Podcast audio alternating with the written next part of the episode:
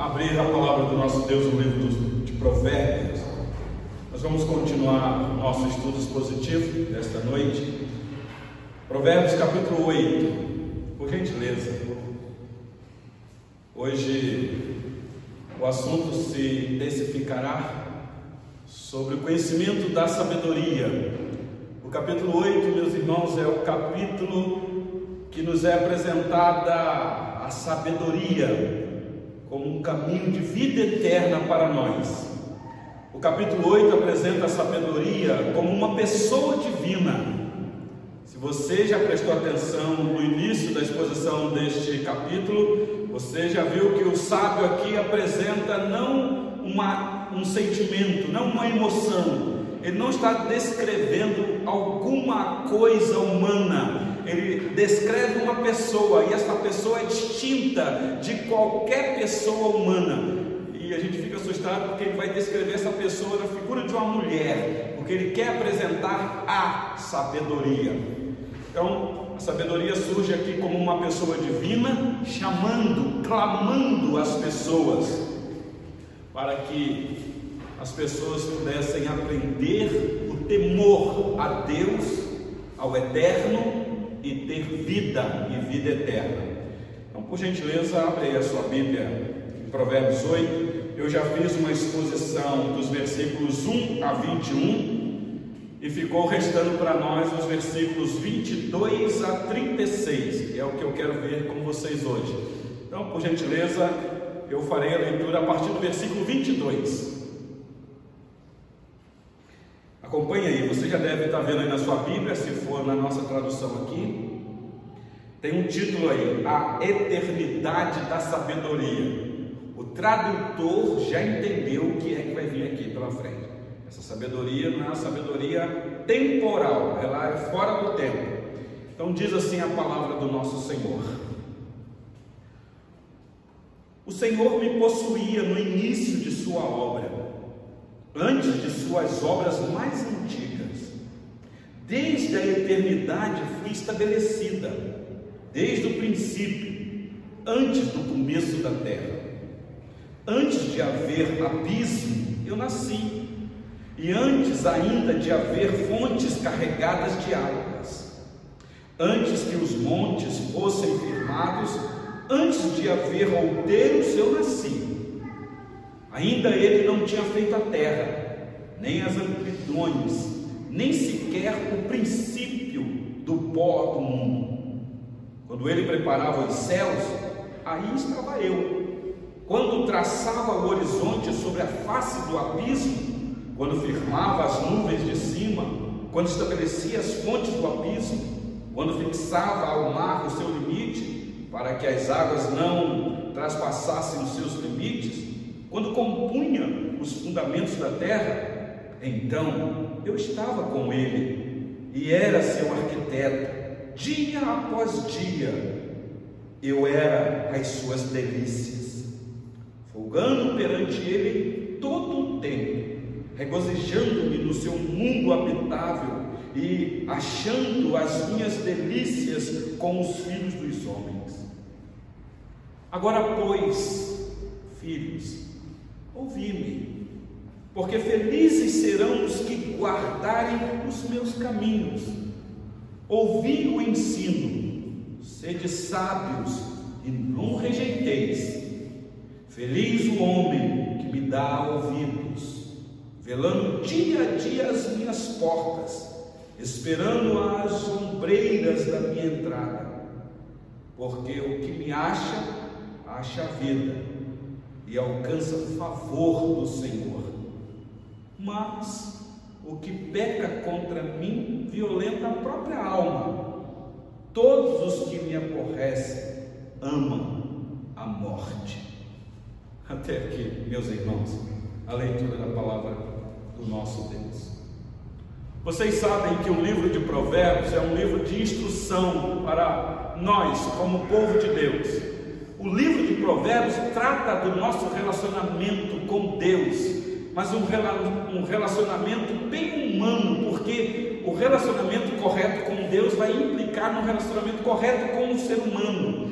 A regra é esta: primeiro eu tenho que ter um bom relacionamento porque assim eu terei um bom relacionamento com os homens, com o meu próximo. Eu não posso amar o meu próximo primeiro antes de amar a Deus. O mandamento é amar o Senhor sobre todas as coisas e o teu próximo como a ti mesmo. Então, o livro de Provérbios tem essa tônica, nos instrui num bom relacionamento com o próximo. O livro dos Salmos é um pouco diferente, também nos instrui num bom relacionamento com o próximo, mas a máxima do livro, do, do, do livro dos Salmos é o nosso relacionamento com Deus, nossa intimidade, como orar, como louvar, como exaltar o eterno. O provérbio, não, o provérbios, o pai o tempo todo está dizendo, meu filho, ouça isso aqui, porque isso daqui é para você aprender a andar no caminho, a conviver, a, a você respeitar o próximo, a você saber como se relacionar com o próximo. Por exemplo, capítulo 6. Capítulo 6, o pai está instruindo o filho, meu filho, cuidado para você não ser fiador de alguém. Leia lá. Depois ele diz: Meu filho, cuidado com o preguiçoso em você andar com gente que não quer nada com nada. Depois ele vai dizer: Meu filho, cuidado, porque existem homens perversos, Belial, homem vil. Então ele está instruindo o filho. São instruções. A máxima do livro de Provérbios é o pai falando para o filho: Meu filho, eu preciso te ensinar no caminho que você deve andar. Não é assim que nós tomamos o livro de Provérbios, quando nós queremos ensinar os nossos filhos? Nós logo vamos para Provérbios 22, 6. Ensina o menino no caminho que se deve andar, que quando crescer ele não se desviará. Então a gente sabe disso, que nós devemos ensinar o nosso filho no caminho. O caminho, claro, que é o caminho do eterno, mas para o nosso filho ser um bom cidadão neste mundo. E isso vai redundar em glória e louvor ao Senhor. Então nós estamos aqui já no capítulo 8 do pai, no esforço com o seu filho. Você está vendo a repetição do pai, dizendo: Filho meu, filho meu, dá-me ouvido, filho meu, guarda os meus mandamentos, filho meu, atenta para o que eu estou te dizendo. Filho meu, não aparte isso do teu coração. Vocês lembram que o pai, no capítulo 4, versículo 23, diz: Meu filho, guarda o teu coração, porque é do coração que procede as fontes da vida. Então há uma insistência aqui deste pai amoroso para com o seu filho. E o capítulo 8 é o pai dizendo: Meu filho, eu já te instruí do perigo desse mundo, da sedução que o pecado traz. Todos nós estamos fadados a cair no laço dessa sedução. Então tome cuidado, meu filho, porque papai está falando com você por experiência. Eu já disse para vocês que o capítulo 7 de Provérbios, para mim é Salomão descrevendo a experiência que ele teve com mulheres que não valiam nada, mulheres adoradoras de outros deuses. Se foi um fracassado nessa área, agora ele fala: meu filho, tome cuidado, porque existe um perigo de você andar em certos lugares a sedução está lá, ela vai te seduzir, porque ela quer te beijar, depois que ela te beijar, ela vai te levar para dentro da casa dela, e deixa eu te falar, meu filho, a cama dela tem uma colcha com essas cores, lá dentro do quarto dela tem esses detalhes. Ele fala quase como uma experiência pessoal, alertando o seu filho. E agora no capítulo 8, o sábio usado por Deus vai apresentar a sabedoria que pode livrar o filho desse caminho mau. E nós já fizemos aqui, meus irmãos, uma exposição dos versículos 1 a 21, mostrando para vocês o clamor que essa sabedoria faz. Está aí do versículo 1 a 3. Nós falamos bastante disso semana passada. Depois mostramos para os irmãos que essa sabedoria tem uma voz e que é dever nosso escutar a voz da sabedoria. Versículos 4 a 6. O pai diz: Meu filho, escute a voz da sabedoria. Porque essa voz discursa, está aí a partir do versículo 7 até o 9. Tudo isso redundando no valor que a sabedoria tem, versículo 10 e 11, é valiosa demais. Essa sabedoria tem uma morada, e que local é esse? Versículo 12 a 14. Ele disse que essa sabedoria ela tem um reino e ela reina. Não existe nenhum governante em qualquer lugar da face da terra que não reine por causa dessa sabedoria. Versículo 15 a 18. Essa sabedoria produz fruto, frutos para a glória de Deus, versículos 17 a 19. E nós concluímos semana passada, no versículo 20 e 21, falando que essa sabedoria tem um caminho. Olha aí o versículo 20 e 21, por gentileza. Diz assim: Ando pelo caminho da justiça, no meio das veredas do juízo, para dotar de bens os que me amam e lhes encher os tesouros. Que coisa maravilhosa! Então, é a pessoa que anda nesse caminho é uma pessoa que vai ter tesouros, tesouros escondidos. E tesouros aqui, meus irmãos, não é tesouro perecível. É aquilo que o Senhor Jesus diz: ajunta para vocês tesouro num lugar que ninguém vai roubar. Então, a sabedoria está dizendo: eu sou esse caminho para esse tesouro. E hoje eu quero ver com vocês, meus irmãos, a continuação do que o Pai vai instruir o Filho aqui falando que essa sabedoria é eterna, versículo 22 a 29. Quando ele fala isso, com certeza o judeu que pegou esse provérbio para ler aqui fala: pera lá, eternidade? O que é eternidade? Moisés, quando foi falar do eterno, que é o Criador dos céus e da terra, falando da existência desse ser, é, é, existência no sentido de que ele é, não porque ele existe, porque tudo que existe teve um início. E o eterno, nós sabemos que não, não, não existiu. É até difícil de explicar isso. E na cabeça de Moisés, ele diz assim no Salmo 90: De eternidade a eternidade, tu és Deus. Se falasse só eternidade, tu és Deus, já estava bom. Mas quando o judeu coloca essa máxima de eternidade a eternidade, ele quer dizer, não tem mente humana para mensurar, para tentar raciocinar, compreender quem é o Senhor. Foge a razão humana. O Senhor não só é eterno, o Senhor é de eternidade a eternidade. Ele quer dar uma ênfase nisso. Então agora o Pai vai apresentar essa sabedoria, que é uma pessoa e que nós já identificamos quem é essa sabedoria. É uma pessoa que não tem início e não tem fim ou numa linguagem apocalíptica, alfa e ômega, princípio e fim. Por isso que eu disse que a palavra princípio de João 1 tem essa conotação de eterno. Por exemplo, quando Moisés escreveu o livro do Gênesis, como é que começa o livro do Gênesis? Gênesis 1:1. No princípio. Bom, a gente vai lá para o texto hebraico e fala, no princípio, que princípio? O que é que Deus criou primeiro? Ah, se a gente for para Gênesis, a gente vai ver a, a, a, ordem lá. Mas e o tempo?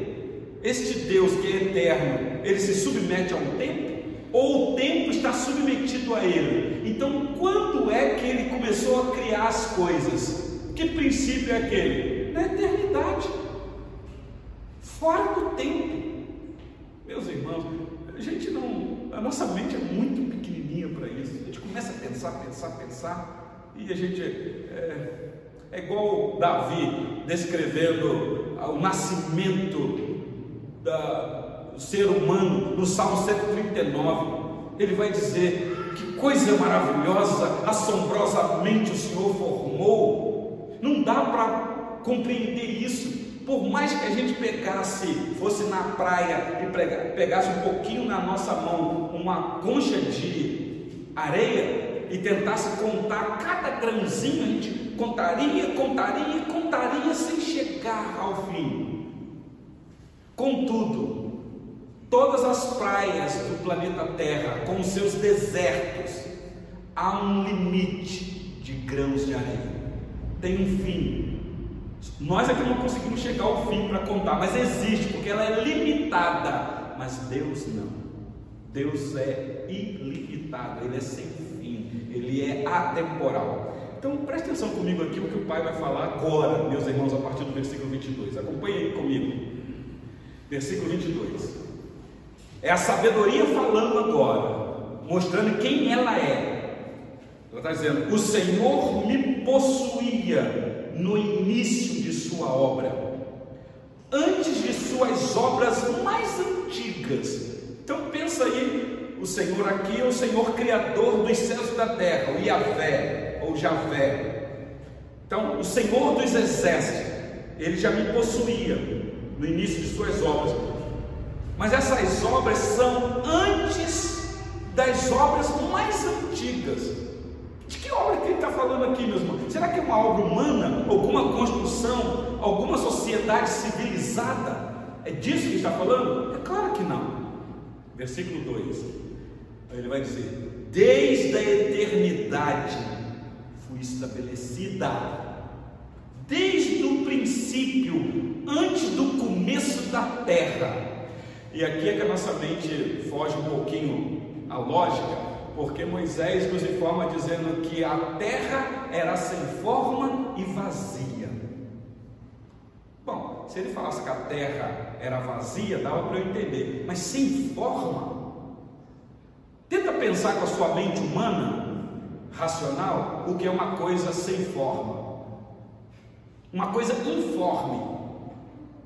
Pensa aí, alguma coisa. Não, não tem, meus irmãos, porque tudo que existe, por mais deformado que exista, tem uma forma. Qual forma? Aquela forma deformada. Mas uma coisa sem forma, isso é para mostrar, meus irmãos, o poder que o nosso Deus tem, que do nada Ele começa a fazer as coisas. Por isso é que nós acreditamos em milagres. Milagres, meus, milagre, meus irmãos, é Deus realizar aquilo que é impossível à nossa ótica humana, especialmente milagres extraordinários. É Deus fazer acontecer naquilo que humanamente olhando não é para acontecer. Por exemplo, fazer o ventre de uma velha ser bem saudável para gerar uma vida ou fazer com que todos os órgãos de um morto de quatro dias, já em estado de decomposição, voltar ao seu estado natural. Meus irmãos, esse é o Deus que nós servimos, mas isso é tudo dentro do tempo criado, agora e fora do tempo. Então pense comigo, meus irmãos, o que é que o Senhor Deus tem preparado para nós? Que eternidade nos aguarda junto dele? Que cidade nova é essa? Que nova Jerusalém é essa? Que nova terra é essa que já foi estabelecida fora do tempo, que já está preparada? Ah, meus irmãos, nós não temos ideia do que é isso. Quando João vai tentar descrever isso, ele fala: são ruas de ouros, não vai precisar de luz natural, não vai precisar de nenhum outro cientista para inventar a lâmpada, porque a glória do próprio Deus será a luz. Você já parou para pensar nisso? Então, olha o que o pai está falando para o filho aqui, dizendo: Meu filho, que caminho excelente. É como que ele dizendo: Eu passo a mostrar para você, meu filho, um caminho sobremodo excelente. Então, cuidado com as coisas sedutoras deste mundo. Cuidado, porque nesse mundo tem muita coisa que pode querer roubar isso de você é como que dizendo: viva pensando nas coisas lá do alto, nas coisas celestes, nas coisas eternas, não nas que são aqui da terra. Continue, por gentileza, versículo de número 24 e 25. Ele diz assim: aí ele começa a descrever aqui, antes de haver abismo, eu nasci, antes ainda de haver fontes carregadas de águas, antes que os montes fossem firmados, antes de haver outeiros, eu nasci. Antes, ainda ele não tinha feito a terra, nem as amplidões, nem sequer o princípio do pó do mundo quando João, nós lemos aqui na nossa devocional, Evangelho de João, capítulo 1, falando que Jesus é a luz que veio ao mundo, e lá no livro do Gênesis, dá uma olhadinha comigo, Gênesis 1, por gentileza. Olha a descrição que Moisés nos traz aqui.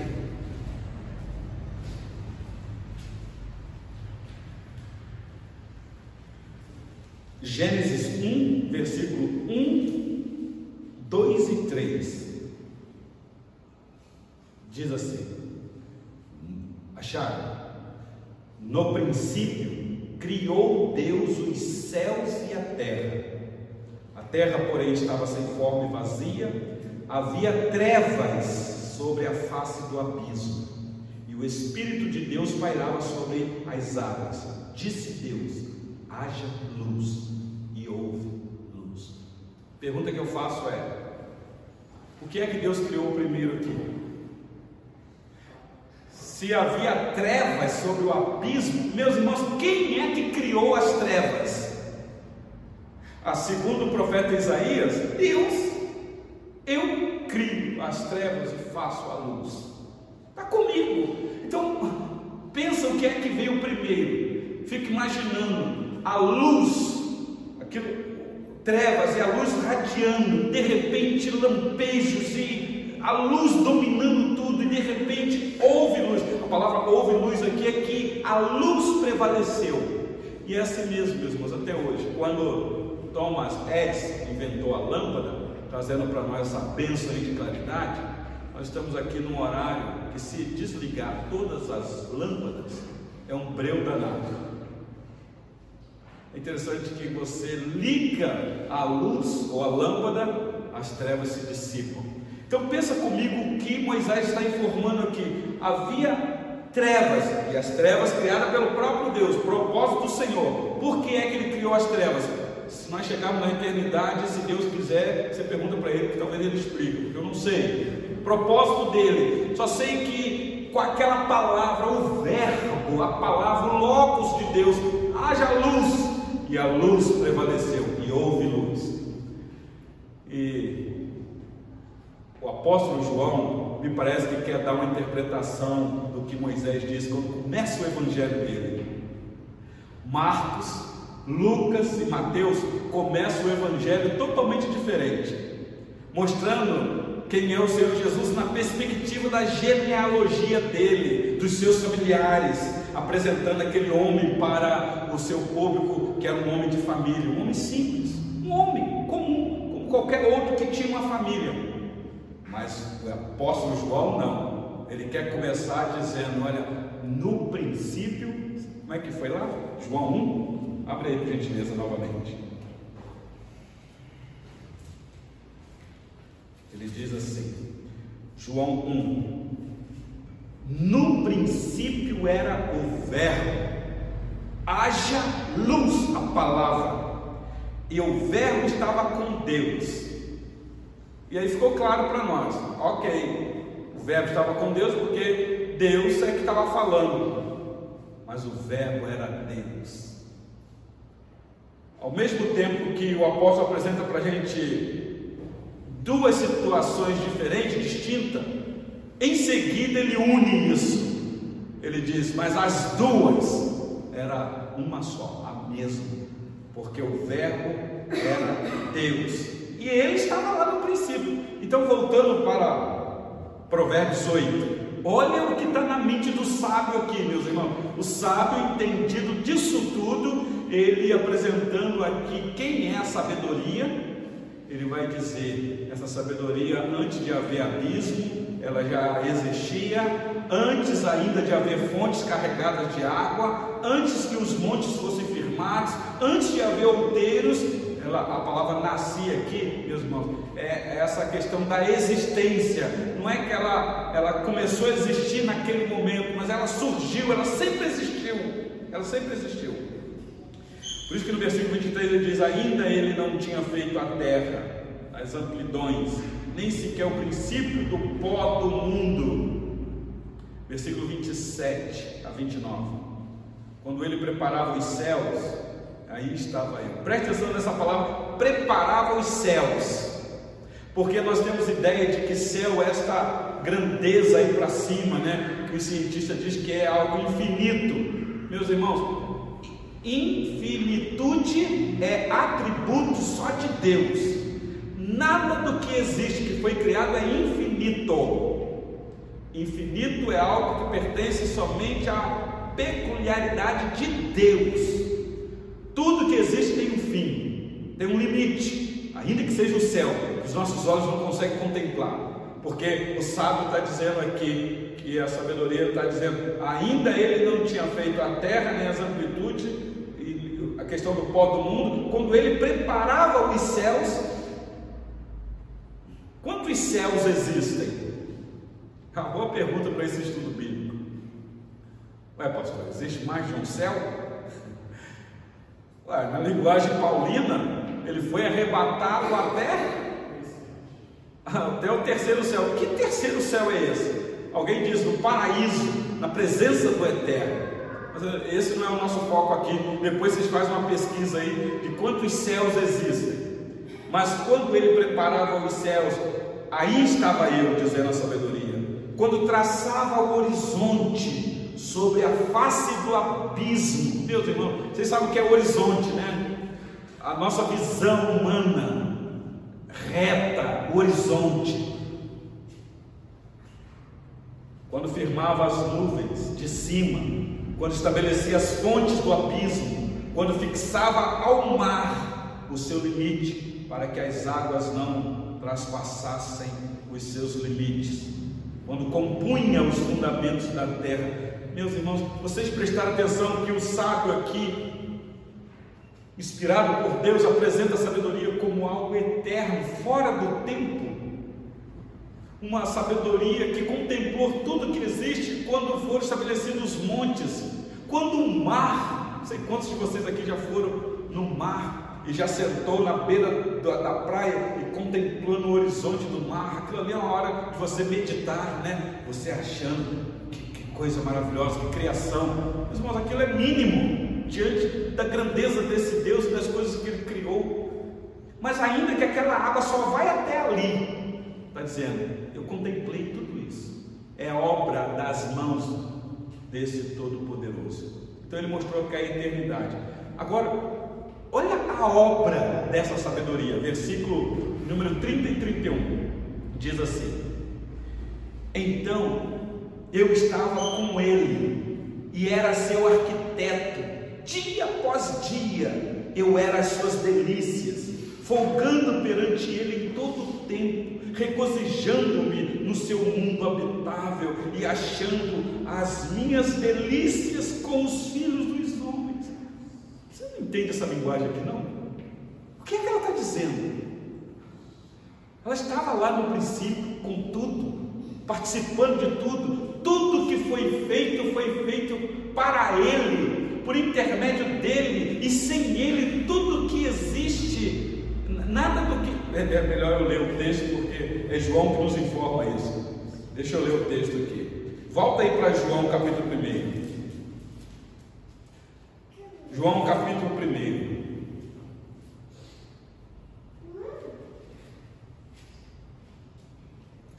Eu estou tentando achar esse texto aqui para ler com vocês.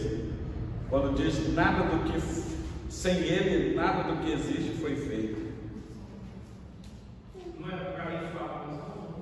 É a citação lá de Provérbios, ele cita Apocalipse lá para falar desta obra. João 1,3. 1,3.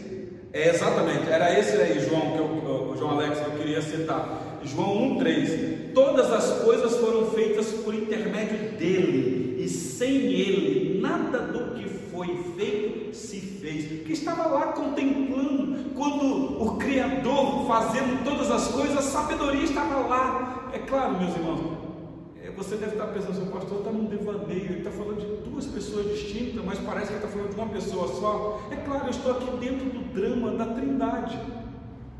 Que a gente não consegue explicar isso, como pode um único Deus soberano absoluto subsistir em três pessoas.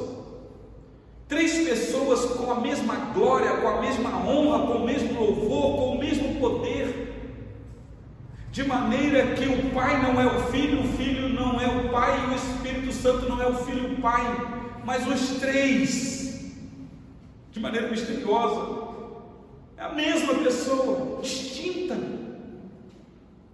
Pastor, me explica a Trindade. Eu não posso explicar o inexplicável. Eu posso te apresentar texto que fala sobre isso. E aí você me explica o que, que o texto está querendo dizer. Como é que pode três coisas ser a mesma coisa. Estou usando a palavra coisa no termo humano. Você fala, pastor, isso é loucura, isso é esquizofrenia. Ah, vai, então pera lá. A Sara, minha filha, está aqui hoje. E eu acho que já falei isso em outras oportunidades, vou repetir. Sara, quando tinha sete anos, e na congregação que nós é, é, participávamos, uma vez na escola bíblica sobre trindade para criança. Se adulto não entende, pensa criança. E ela chegou em casa e perguntou, pai, como é que eu entendo é, é a trindade? São três deuses? Não sei se Sara vai lembrar, não deve lembrar, não, são sete anos. Eu falei, meu Deus, como é que eu vou explicar isso para essa menina? Aí eu lembrei de uma figura que eu vi uma professora da escola dominical falando. É bem rasinho, mas para criança acho que vale. E a Sara até hoje gosta de ovo. Eu falei para minha filha, você sabe o que é ovo? Eu sei, pai. Eu falei, pois é, então pega lá o ovo. Ela pegou. Lógico que eu não quebrei o ovo para ela não estragar, mas eu falei assim, minha filha, aqui é ovo, mas está vendo aqui por fora? Tem casca, não tem? Tem. Por dentro nós temos a clara e a gema. Então nós temos três substâncias aqui, mas tudo é ovo. Mas não ficou muito bom a explicação não.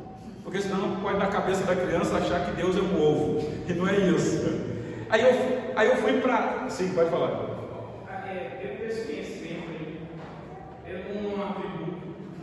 Sim, sim, exatamente, meu irmão. Aí eu, tem vida. Eu fui para a água. Água, sabe o que é água, minha filha? Sei, pois é. E é quando você começar a estudar, e agora ela já é formada em pedagogia, ela sabe muito bem disso. Quais são os estados que a água compõe, meus irmãos? Líquido. Isso, exatamente, mas tudo é água. Água, não tem como você desassociar a água líquida da água, a água sólida da água, a água gasosa da água. É água. Então não tem como você desassociar o Pai do Filho, o Filho do Pai o Espírito Santo do Pai do Filho. De maneira que eles são distintos na sua função. Mas nós estamos falando de um único ser todo-poderoso não é um Deus com três cabeças, como alguns aí nos rotulam. De maneira que eu não sei explicar, meus irmãos, a Bíblia nos apresenta este drama deste ser misterioso para muitos, mas para nós revelado pelas Escrituras, o Deus triuno. O Deus triuno. O Pai que na eternidade planejou tudo que existe que chamou o filho, dizendo: Meu filho, você vai ter uma missão extraordinária de resgatar um povo para mim, e Espírito Santo, você vai aplicar esta obra que o meu filho irá executar. Pai planeja, o filho executa e o Espírito aplica. Até hoje, meus irmãos, é assim. Então, olha comigo, por gentileza, aí de novo, o versículo 30 e 31 de Provérbios 8. Então eu estava com ele e era seu arquiteto. Dia após dia eu era suas delícias, folgando perante ele todo o tempo, regozijando-me no seu mundo habitável e achando as minhas delícias com os filhos dos homens. E para caminhar para o fim, meus irmãos, olha aí na sua Bíblia o apelo que essa sabedoria faz. É aqui que para nós há um drama. Acompanhe por gentileza, o versículo 32. O pai volta agora ao assunto, ele diz: Agora, pois, filhos. É interessante que o pai não vai dizer assim, agora, filho meu, porque parece que, como a sabedoria vem descrevendo quem ela é e quando ela é, existia, estou usando o termo humano, ela mesma agora começa um apelo dizendo: Agora, pois, filhos, ouvi-me porque felizes serão os que guardarem os meus caminhos. Meus irmãos, aqui é uma audácia muito grande, porque é alguém usurpando para si o título de ser apenas exclusivo o caminho. Ele está dizendo: você quer ser feliz? É a tônica do livro aqui, como buscar a verdadeira felicidade? Então guarde os meus caminhos. Claro, os caminhos aqui é a conduta do filho na vida, no relacionamento com o próximo. Mas nós sabemos que quando essa sabedoria que se encarnou e andou aqui no nosso meio, uma vez ela falando, estou falando a sabedoria encarnada na pessoa de Cristo, ela deixou bem claro que ela é o caminho, a verdade e a vida, e ninguém vem ao Pai senão por ela. Claro, lá João está dizendo, Jesus falando, eu sou o caminho, a verdade e a vida, ninguém vem ao Pai senão por mim, mostrando que Ele é o caminho. Prestaram atenção, olha o versículo, meus irmãos, 33. Ouvi o ensino, sede sábios e não rejeiteis. Feliz o homem que me dá ouvidos, velando dia a dia as minhas portas, esperando as ombreiras da minha entrada. Aí você vai ver que o judeu aqui tinha um hábito de escrever a lei de Deus nas ombreiras, colocar lá para o filho é, fixar o mandamento do Senhor, guardar, amarrar no ombro, dar um jeito de deles terem essa lei fixada para todo dia eles lembrarem. Eu lembro que aqui, você queria falar, Beatriz? Não. Ah, que nós falamos sobre isso daqui, eu incentivei, tem um casal que falou assim, pastor, a partir daquele momento que eu vi o senhor falar que era necessário a gente inculcar nas nossas crianças a, a palavra, a lei do Senhor, eu comecei a colocar versículos lá na porta do quarto da minha filha lá na cabeceira da cama da minha filha. No caderninho dela, quando for para o colégio, eu coloco lá o versículo. Quando ela chegar no colégio, que ela abriu o caderninho, está lá o versículo. Se vai ler é outra coisa, mas eu estou fazendo a minha parte. Vocês devem lembrar que quando o povo estava lá no cativeiro, na última praga, o Senhor Deus falou com Moisés: Moisés, avisa o povo para ficar dentro de casa, porque na ombreira das portas eu vou afixar algo que é vida para alguns e morte para outros. Deixa eu falar uma coisa para vocês, meus irmãos. O sábio aqui, amando de Deus, descrevendo aqui a sabedoria, trazendo um grande apelo, está dizendo: olha, ouvi esse ensinamento e sede sábios, e não rejeiteis, porque esta mesma palavra que é de vida para alguns é de morte para outros. Então, meu filho, feliz é aquele que dá ouvido, velando dia a dia as, as minhas portas, versículo 34, esperando as ombreiras da minha entrada. E agora vem uma, tudo isso daqui, no finalzinho vem uma promessa, louvado seja Deus pela promessa. Meus irmãos, eu, uma vez eu disse aqui para vocês que na Bíblia, o Senhor Deus deixou para o seu povo mais de 8 mil promessas. Temos muitas promessas. Por isso, hoje tendo as escrituras nas mãos, eu não preciso de alguém vir com uma nova revelação dizendo que Deus tem uma promessa para mim. Se você quiser, se você quiser me dizer que Deus tem uma promessa para mim, me lembre qual é o texto, qual é o capítulo e o versículo, porque aqui neste livro já temos promessas de Deus. Olha os versículos 35 e 36, meus irmãos, as promessas aqui, por gentileza. Porque o que me acha, acha a vida. Isso aqui é muito significativo. Quem está falando da sabedoria? Quem me achar, achou a vida, achou o bem mais precioso. É como você achou um tesouro escondido num terreno. O Senhor Jesus uma vez contou isso e você descobriu aquele tesouro, então você faz de tudo para adquirir aquela propriedade, porque ali tem um tesouro. Você vende tudo que você tem e adquire aquela propriedade. Ele está dizendo isso. Porque o que me acha, acha a vida. Semana passada eu concluí o estudo aqui, talvez chocando alguns. Vocês lembram de Provérbios 31, 10? O que diz lá Provérbios 31, 10? Que mulher é aquela?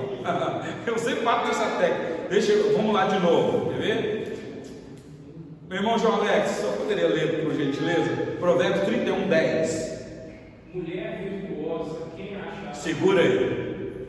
Mulher virtuosa, quem achará? Uma pergunta.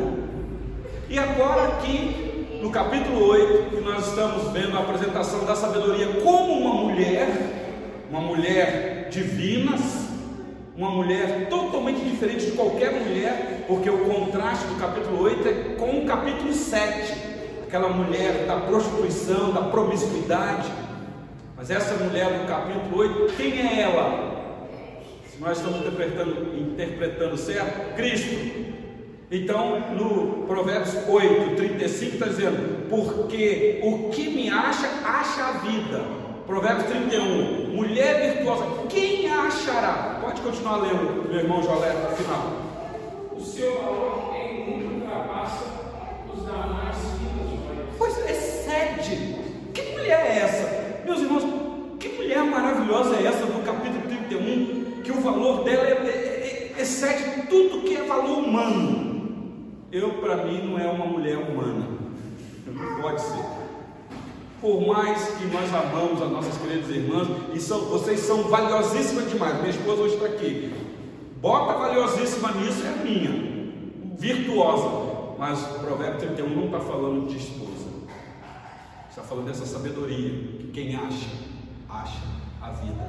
Volta lá para Provérbios 35, 8, 35, por gentileza. Porque o que me acha, acha a vida e alcança favor do Senhor.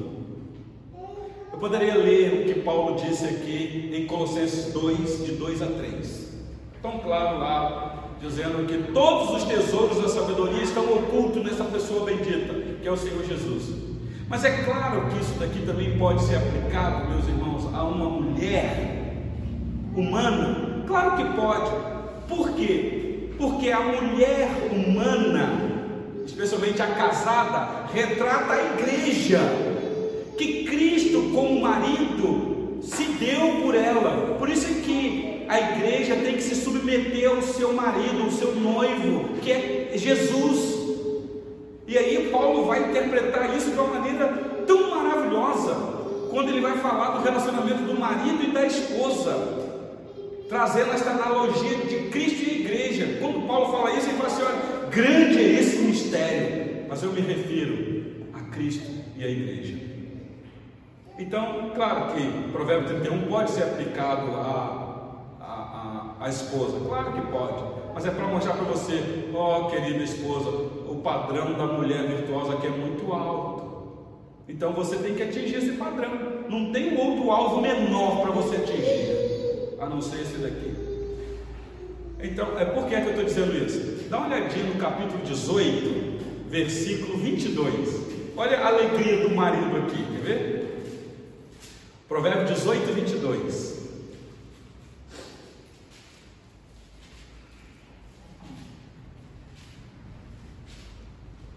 Olha, marido que está aqui nessa noite, olha que benção você que tem uma esposa. Diz assim: o que acha uma esposa, acha o bem e alcançou a benevolência do Senhor. Pensa? Então, em vez de a gente ficar reclamando das nossas esposas, vou pegar um texto agora para fazer uma aplicação bem mais humana, em vez de ficar reclamando dessa mulher que só gasta o nosso dinheiro, que é cri-cri dentro de casa, só fica reclamando, rapaz, você achou bem, você achou, você tem a benevolência da parte do Senhor, o que, você quer mais? Trabalhe isso daí no coração da dona, faça ela ser uma mulher virtuosa, então, essa é a arte, porque não é isso que o Senhor Jesus faz com a gente como igreja. Então, para concluir, meus irmãos, volta lá para Provérbios 8, versículo 36 agora. A promessa já foi dada, mas olha o alerta. Versículo 36, Provérbios 8. Mas, esse mas aqui é sempre desafiador. Mas o que peca contra mim violenta a própria alma. Se você quiser aplicar isso aqui ao casamento, se os dois se tornam uma só carne.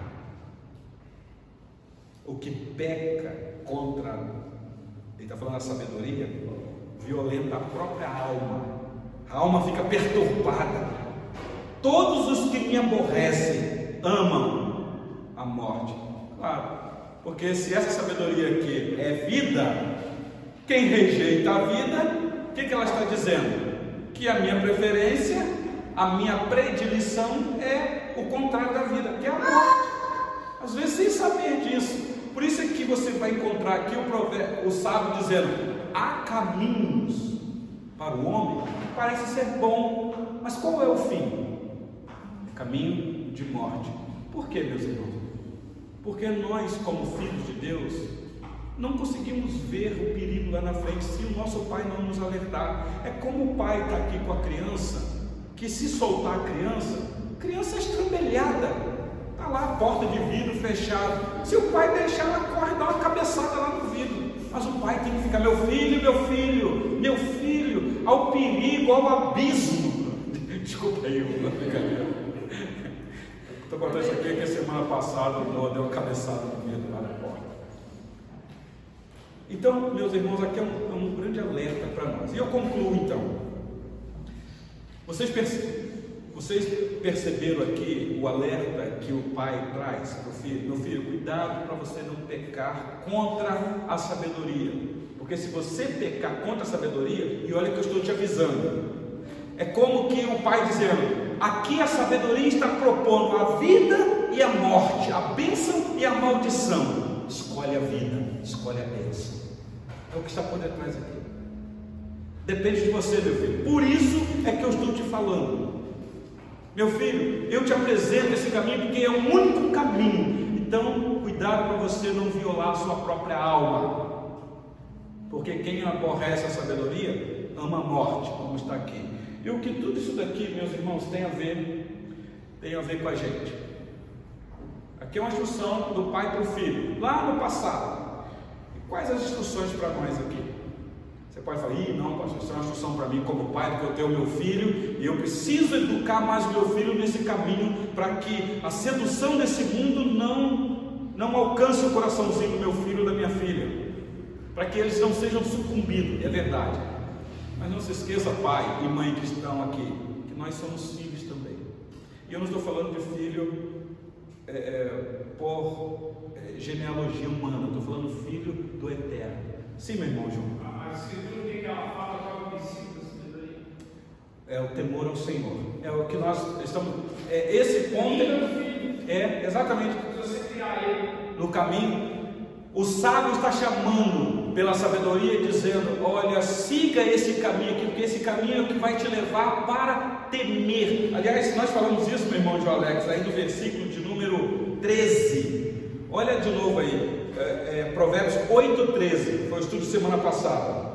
Ele diz assim: O temor do Senhor consiste em quê? Porque se o princípio da sabedoria é temer a Deus, ok, eu vou temer, mas o que isso implica? O temor do Senhor consiste em aborrecer o mal, aborrecer a soberba, aborrecer a arrogância e o caminho, e o mau caminho, e a boca perversa, eu os aborreço. Então é vida, não é apenas um sentimento. O que o pai está falando, meu filho, você vai ter que tomar uma decisão por isso. Vai aparecer para você caminhos para você andar, que é caminho mau, para você ser soberbo, arrogante, perverso. Mas meu filho, dê as costas para isso. Não entra por essa.